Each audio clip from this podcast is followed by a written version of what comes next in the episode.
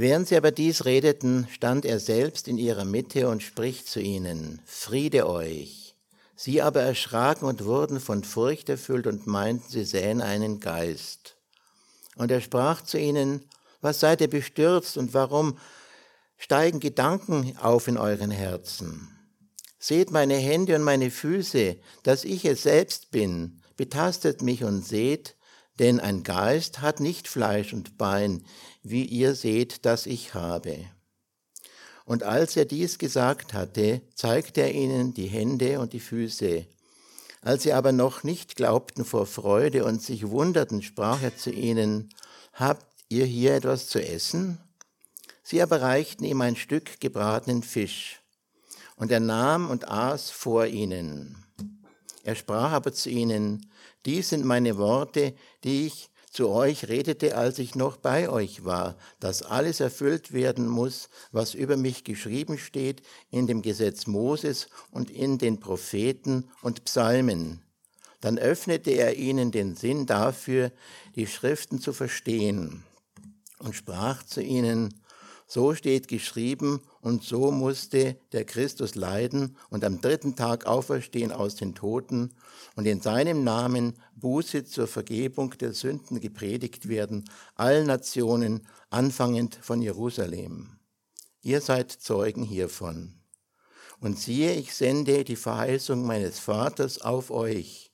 Ihr aber bleibt in der Stadt, bis ihr bekleidet werdet mit Kraft aus der Höhe.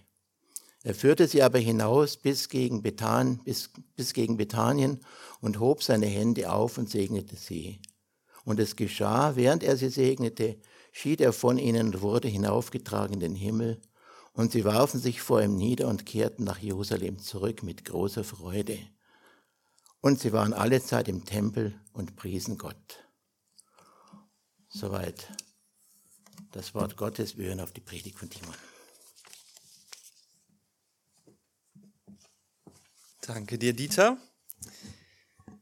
Ja, du hast eben schon die Frage gestellt, warum feiern wir eigentlich Christi Himmelfahrt? Ist das nicht eigentlich ein, ich sag mal, eher trauriges Ereignis? Jesus verlässt diese Erde, er lässt uns zurück, wir sind noch hier. Und ich weiß nicht, also ich kenne zumindest von mir diese Gedanken, dass ich denke so manchmal, es wäre doch eigentlich viel besser, wenn Jesus jetzt hier wäre dann, wenn wir ihn sehen könnten, wenn wir vielleicht mal im Urlaub ne, dahin fliegen könnten, wo er ist, ihn mal predigen hören, ihm mal eine Frage stellen, dann wäre unser Glaube doch viel fester, dann wären wir nicht so träge, wenn es darum geht, von ihm weiterzuerzählen, das Evangelium weiterzugeben. Oder ich möchte mit euch in das letzte Kapitel von Lukas gehen, Kapitel 24. Und wir werden uns in ganz groben Überblick hoffentlich äh, das ganze Kapitel einmal schnell anschauen. Dort finden wir nämlich drei aufeinander aufbauende Berichte. Und in jedem dieser Berichte begegnet Jesus seinen Jüngern, unterschiedlichen Gruppen. Und was sie alle gemeinsam haben, ist, sie sind in Trauer. Ja, Jesus war gerade gestorben und sie trauerten. Sie waren ähm, die ersten, das sehen wir gleich, waren wirklich schockiert, die zweiten waren zutiefst enttäuscht, die dritten hatten richtig Angst. Und jedes Mal begegnet Jesus, der Auferstandene, seinen Jüngern. Aber nur ganz kurz. Und dann verlässt er sie schon wieder. Aber wir werden sehen, dass die Jünger jeweils eben nicht in Trauer zurückbleiben, dass sie nicht wehmütig sind, weil Jesus schon wieder weg ist, sondern dass sie voller Freude mutig ihren Glauben bezeugen und das Evangelium weitergeben. Und alle diese drei Geschichten haben also so ein Schema. Ja, wir haben erst die Jünger, die wirklich in Trauer sind. Dann begegnet ihnen Jesus und erklärt ihnen nochmal das Evangelium, so wie es auch schon vorher gepredigt wurde, so wie es schon im Alten Testament verheißen ist. Und dann verschwindet er wieder und zum Schluss ziehen die Jünger voller Freude nach Jerusalem um das Zeugnis zu geben von Christus. Und da fangen wir mal vorne an im ersten Bericht, die Verse 1 bis 12. Hier wird uns berichtet von den Frauen. Ja, später werden die dann auch noch genannt. Das sind in Vers 10 Maria Magdalena, Johanna und Maria, die Mutter von Jakobus und noch ein paar andere. Und diese Frauen, die gehen ganz früh nach dem Sabbat, am ersten Tag danach, so früh sie können, zum Grab von Jesus, um ihn zu salben, um quasi so mit Parfüm den Leichnam einzubalsamieren, damit er noch länger erhalten bleibt. Das konnten sie noch nicht früher machen, weil der Sabbat war eben da und deswegen machen sie es erst jetzt. Und als sie da in Trauer hinkommen, weil ihr Meister, ihr Herr gestorben ist, auf den sie alle Hoffnung gesetzt haben, da kriegen sie wahrscheinlich den größten Schock ihres Lebens. Das Grab. Der Stein ist weggerollt und sie laufen hinein und sehen, Vers 3, sie fanden, als sie hineingingen, den Leib des Herrn Jesus nicht. Der Leichnam ist weg. Und es ist gewissermaßen so, jetzt ist nicht nur Jesus tot, jetzt ist er vollständig weg. Jetzt können sie nicht mal mehr Abschied nehmen. Ich musste das zum Glück noch nicht selber erleben, aber man hört es immer wieder und äh, ich denke mal, wie schlimm muss das sein, zum Beispiel gerade im Kriegsgebiet, wenn Mütter erfahren, dein Sohn ist tot, aber sie haben keinen Leichnam, um Abschied zu nehmen. Das fällt sehr, sehr schwer. Wenn man nicht mal selbst den toten Körper hat, um zu trauern. Und die Frauen, die, die wissen gar nicht, was los ist, sie sind schockiert und dann kommt der zweite Schock direkt hinterher. Auf einmal stehen da zwei Engel, leuchtende Gestalten und sie reden zu ihnen. Und das Schöne ist, was sie zu ihnen sagen. Schaut mal in Vers 6 hinein. Sie sprachen zu ihnen, er ist nicht hier, er ist auferweckt worden. Erinnert euch daran, wie er zu euch geredet hat, als er noch in Galiläa war, indem er sagte, der Sohn des Menschen muss in die Hände sündiger Menschen überliefert und gekreuzigt werden und am dritten Tage auferstehen. Also die Engel machen nichts anderes, als diesen Frauen das Evangelium nochmal zu erklären. Schaut mal, so wie Jesus euch das doch schon gesagt hat, er wird sterben, aber er wird am dritten Tage auch auferstehen. Und als diese trauernden Frauen das Evangelium Jesu Christi hören, da dringt es in ihr Herz hinein. Und die Trauer weicht. Das heißt hier, und sie erinnerten sich an seine Worte. Stimmt. Das haben wir nie verstanden, aber ja, das hat Jesus gesagt. Ja, er hat doch immer davon gesprochen, dass er sterben wird und mit der Auferstehung und so weiter. Also ist Jesus jetzt wirklich lebendig? Wir können das so ein bisschen mitfühlen, wie irgendwie dieser Trauer und diesem Schock plötzlich wieder Klarheit folgt und sie erinnern sich an die Worte und plötzlich fängt Freude in ihren Herzen an zu wachsen. Und es heißt dann, und sie kehrten quasi so schnell sie konnten von der, vom Grab zurück und verkündeten es den elf Aposteln und den übrigen. In den anderen Evangelien wird noch etwas weiteres berichtet, bei Lukas leider nicht, nämlich dass diese Frauen Jesus selbst noch begegnen. Vielleicht erinnert ihr euch, ja, Maria denkt, es wäre ein Gärtner, die erkennen ihn erst nicht und, und Jesus spricht sie an, der Auferstandene und sie sehen ihn, dass er lebt. Also sie begegnen Jesus, sie hören das Evangelium nochmal und die Trauer weicht. Freude ist da. Und egal, was die anderen denken, sie laufen zurück zum Grab, so schnell sie können, äh, vom Grab zurück nach Jerusalem und sie erzählen den anderen und alle denken, sie haben wirklich jetzt irgendwie voll den Knall. Die Trauer war, ist wohl doch zu groß für diese Frauen. Keiner glaubt ihnen. Und so beginnt dann der zweite Bericht von den sogenannten Emmaus-Jüngern. Das sind zwei Jünger von Jesus, die waren Jesus nachgefolgt und die kamen eben aus dem Dorf Emmaus. Und sie hörten auch, was diese Frauen da berichtet haben, haben das natürlich nicht geglaubt. Und die waren mindestens genauso in Trauer Sie haben ihr ganzes Leben hinter sich gelassen. Vielleicht ihre Familien, vielleicht ihren Beruf, sehr wahrscheinlich ihren Beruf, die Felder oder was auch immer sie bestellt haben. Und sie sind Jesus nachgefolgt. Und es heißt hier in Vers 21, wir hofften, dass er der sei, der Israel erlösen solle. Dieser Jesus, das ist der Messias, das glaubten sie von ganzem Herzen. Und jetzt war er tot. Alle Hoffnung, die sie in diesen Jesus, den Sohn Gottes, gesetzt hatten, verpufft. Und jetzt müssen sie nach Hause gehen. Vielleicht überlegen sie sich schon, ne? jetzt kommt wieder meine Mutter, habe ich es dir doch gesagt. Ne? Vielleicht sagt mein Onkel wieder zu mir, ja, ich sagte doch, das ist nur ein Spinner, dieser Jesus. Natürlich ist das nicht der Sohn Gottes. Haben sie wohl recht gehabt. Und Trauer, Enttäuschung. Sie gehen nach Hause, nach Emmaus, und auf einmal begegnet ihnen ein Fremder. Wir wissen, das ist Jesus, sie wissen das nicht. Und sie erzählen diesem Fremden, was passiert ist. Ne? Hast du das nicht mitbekommen? Und der ist gestorben, dieser Christus, dieser Jesus. Und wir dachten eigentlich, dass er jetzt irgendwie uns erlöst als Volk. Und dann fängt dieser Fremde an, ihnen das Evangelium nochmal zu erklären. Vers 26. Musste nicht der Christus dies leiden und in seine Herrlichkeit eingehen?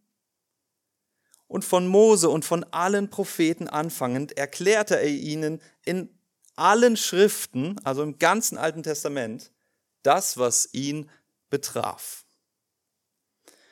Und die beiden Jünger, die hören aufmerksam zu. Das ist interessant, was dieser Fremde sagt, ja, aber so richtig können sie das auch nicht glauben. Und es wird dann Abend, schon spät, sie sind den ganzen Tag marschiert nach Emmaus und sie laden dann diesen Fremden ein zum Essen. Ne? Das macht man, Gastfreundschaft, der soll nicht im Dunkeln da rumlaufen. Und sie sitzen zu Tisch und es heißt dann, Vers 30, und es geschah, als er mit ihnen zu Tisch lag, da nahm er das Brot und segnete es, und als er es gebrochen hatte, reichte er es ihnen, Ihre Augen aber wurden aufgetan und sie erkannten ihn. Und er wurde unsichtbar. Also als sie da am Tisch lagen, nach diesem ganzen Tag, den sie mit diesem Fremden äh, zusammen waren, da betet er für das Essen, er bricht das Brot, vielleicht spricht er sogar die Abendmahlsworte, ja, dies ist mein Leib, könnte passen. Und er reicht es ihnen.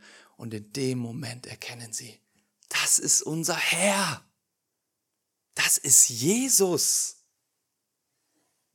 Sie sind wahrscheinlich noch ein bisschen durcheinander und in der Sekunde wird Jesus unsichtbar. Schon wieder weg. Verrückte Situation, ja. Wir, wenn ihr euch das so vorstellt, wenn, wenn vor euch jemand unsichtbar werden würde, was wäre eure Reaktion? Wie würdet ihr euch fühlen? Ziemlich verwirrt wahrscheinlich. Und mit dieser Kombination, dass sie gerade erst erkannt hatten, das ist Jesus und jetzt ist er schon wieder weg, vielleicht noch mehr Enttäuschung. Aber das sehen wir hier bei den Jüngern nicht. Im Gegenteil, die Trauer, die Enttäuschung, all das muss weichen und große Freude kehrt in ihr Herz ein. Sie reden dann miteinander, ja. Brannte nicht unser Herz, als er zu uns redete. Ja, das muss der Herr sein, Vers 33, und sie standen zur gleichen Stunde auf und kehrten nach Jerusalem zurück. Und sie fanden die Elf und die übrigen und erzählten ihnen davon. Also, statt jetzt zu Hause zu bleiben und sich weiter in ihrer Trauer hinzugeben, stehen diese beiden Leute auf, es ist schon dunkel und sie laufen den ganzen Weg zurück. Sie haben den ganzen Tag gebraucht nach Emmaus und jetzt laufen sie so schnell sie können nach Jerusalem. Das wissen wir, weil sie treffen die anderen Jünger noch an, die schlafen noch nicht. Ja, sie haben sich richtig beeilt. Sie konnten es nicht erwarten, den anderen zu erzählen, dass Jesus lebt. Die Freude ist zu groß. Und da kommen wir dann zum dritten Bericht. Von Vers 36 an, das hat der Dieter uns eben vorgelesen. Da sind jetzt alle Jünger versammelt. Die Frauen von eben, die Emmaus-Jünger und der ganze Rest.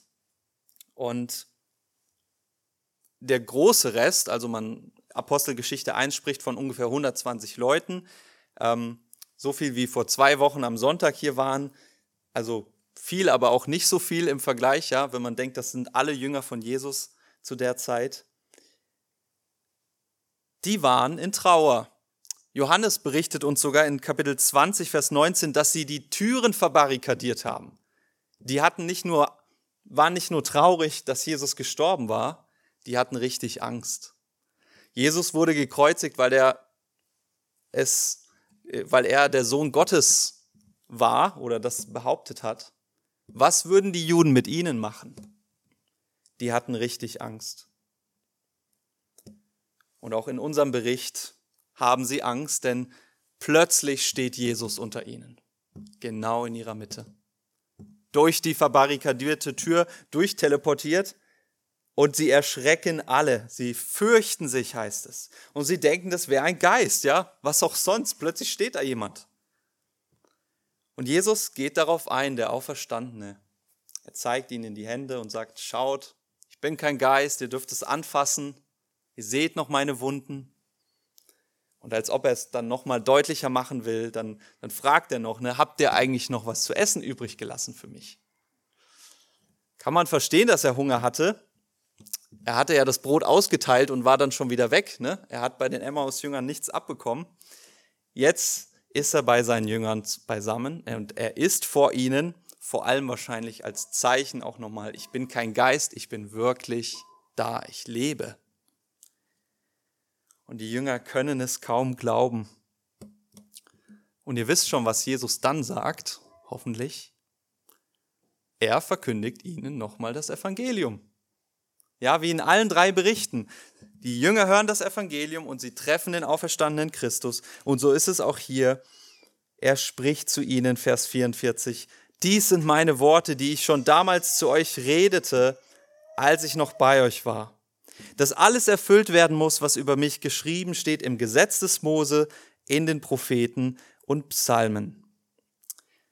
Wenn Jesus hier davon spricht, Gesetz des Mose, Propheten und Psalmen, diese drei ähm, Teile aufzählt, dann spricht er hier vom gesamten Alten Testament der Juden. Ja? Das hebräische Alte Testament ist in drei Teile geteilt. Die Tora, habt ihr vielleicht schon mal gehört, das ist das Gesetz des Mose, die fünf Bücher Mose. Dann die, müsst ihr euch nicht merken, die Neviim, das sind die Prophetenbücher mit auch äh, den ganzen Geschichtsbüchern, also Könige, Samuel, Richter und so weiter. Und dann gibt es noch die Ketuvim, die Schriften.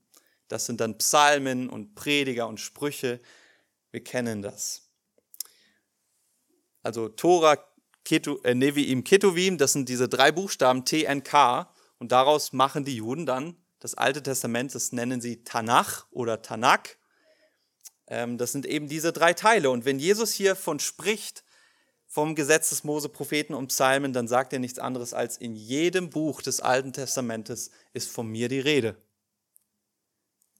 Und nicht nur von mir die Rede, sondern es heißt dann, er öffnete ihnen den Sinn dafür, die Schriften zu verstehen. Und er sprach zu ihnen, so steht es geschrieben im Alten Testament, so musste Christus leiden und am dritten Tag auferstehen aus den Toten und in seinem Namen Buße zur Vergebung der Sünden gepredigt werden, alle Nationen, anfangend von Jerusalem. Das Evangelium in seiner Zusammenfassung. Christus starb für uns. Er ist auferstanden. Und dann noch angeschlossen hier der Auftrag, davon sollt ihr jetzt erzählen. Denn das ist vielleicht der Unterschied zwischen den anderen zwei Berichten. Hier gibt es noch den Missionsbefehl obendrauf. Ja? Jesus sagt, ihr bezeugt, dass ich lebe. Viele haben gesehen, dass ich gestorben bin, viele glauben das, aber ihr habt gesehen, dass ich lebe. Und das ist der Schlüssel. Das sollt ihr erzählen und die Menschen zur Buße aufrufen. Und das Spannende ist, jetzt ist Jesus wieder da. Er ist wieder ganz der Alte, nicht ganz, aber ähm, alle sind wieder beisammen. Ja, die Gefühle sind vielleicht noch ein bisschen durcheinander, aber Jesus bleibt nur ein paar Stunden. Er geht mit ihnen da durchs Alte Testament im Schnelldurchlauf und dann heißt es, machen sie sich auf, wahrscheinlich mitten in der Nacht, nach Bethanien. Bethanien, das war so im Osten von, jetzt wollte ich gerade München sagen, im Osten von Jerusalem, ein bisschen abseits, nicht weit weg. Und das war der Ort, wo Jesus immer quasi ähm, zu Gast war, wenn er in Jerusalem war. Ja, da lebten seine Freunde Maria, Martha und äh, Lazarus. Und da ging er immer hin, wenn er eben nicht in der Öffentlichkeit war, wenn er unter Freunden sein wollte, wenn er sich zurückzog. Und das bedeutet also was, wenn er jetzt all seine Jünger mitnimmt nach Bethanien, seine Freunde mitnimmt nach Bethanien. Und dann heißt es, Vers 51, das ist der Himmelfahrtstext, ganz kurz. Und es geschah, während er sie segnete, da schied er von ihnen, und wurde hinaufgetragen in den Himmel. Also auch hier in dem Bericht, Jesus bleibt nur kurz, dann ist er wieder weg und diesmal endgültig. Ist nicht einfach unsichtbar geworden, der ist wieder in den Himmel aufgefahren. Der taucht jetzt nicht irgendwo anders wieder auf. Aber, und das ist das Faszinierende, auch hier sehen wir wieder, was ist die Reaktion der Jünger? Vers 52, und sie warfen sich vor ihm nieder und sie kehrten nach Jerusalem zurück mit großer Freude. Und sie waren alle Zeit im Tempel und priesen Gott. Für alle ähm, Bibel-Nerds, hier haben wir einen sogenannten Chiasmus. Ja, das ist eine bestimmte Satzstruktur, wo so Klammern gebaut werden. Und das, damit will ein Autor immer was ausdrücken. Wir haben hier so zwei Klammern, nämlich ganz außen, ganz außen die Klammer, dass sie eben Gott lobten. Ja, das erste, was wir hören, ist, sie warfen sich vor Gott nieder, vor Jesus nieder und sie lobten ihn. Und das letzte, was wir hören, ist genau das gleiche. Sie priesen Gott. Das zweite und das vorletzte, was hier steht, ist, sie kehrten nach Jerusalem zurück und sie waren alle Zeit im Tempel in Jerusalem. Und genau in der Mitte steht dieser Ausdruck, sie waren voller Freude. Freude ist die vorherrschende Emotion hier. Die Jünger freuten sich, obwohl Jesus von ihnen geschieden ist, weil sie wussten, was das bedeutet. Freude, das ist die Emotion, die Jesu Himmelfahrt auch bei uns wecken sollte. Denn Jesus, dass er in den Himmel aufgefahren ist, das bedeutet in erster Linie mal, was hier auch die Jünger verstanden haben, Jesus lebt. Er ist nicht tot gewesen, er ist geblieben, er ist auferstanden, er hat den Tod überwunden und nicht nur das, er wurde verherrlicht von Gott. Er ist aufgefahren in den Himmel, das heißt, er lebt in Ewigkeit. Und wenn Jesus in Ewigkeit lebt, bedeutet das auch für uns, dass wir in Ewigkeit leben, wenn wir zu ihm gehören. Jesu Himmelfahrt ist aber auch ein Freudentag, weil es bedeutet, Jesus ist wirklich Gott. Jesus war nicht einfach ein Mensch, der gestorben ist. Jesus war Gott, ist Gott. Er ist aufgefahren und der, der sich erniedrigt hat, vom Himmel herab auf die Erde zu kommen und sogar unter die Erde ins Totenreich, der ist auferstanden wieder auf die Erde und ist wieder aufgefahren in den Himmel, auf den Thron, wo er sitzt zu Rechten Gottes, das haben wir eben schon gehört wo er regiert über die ganze Welt, die sichtbare, die unsichtbare, die aktuelle und auch die zukünftige Welt. Jesus ist aufgefahren und das bedeutet, es gibt niemanden, sichtbar oder unsichtbar, im Himmel, auf Erden oder unter der Erde, der mächtiger ist als Jesus Christus. Niemand ist größer und niemand kann uns mehr anklagen vor Gott zumindest nicht mehr mit seiner Anklage durchkommen, weil Jesus vor dem Thron steht und für uns einsteht. Ich habe sie freigesprochen. Ich habe bezahlt. Ich kenne sie. Das sind meine Schafe, meine Jünger, die gehören zu mir, meine Freunde. Jesu Himmelfahrt ist auch ein Freudentag, obwohl Jesus nicht mehr sichtbar bei uns ist wir ihn nicht anfassen können, nicht mit ihm direkt reden können, sichtbar. Durch den Heiligen Geist ist Jesus uns jetzt näher, als es jemals zuvor seinen Jüngern war. Ist euch das bewusst? Damals war Jesus an einem Ort immer nur, ja?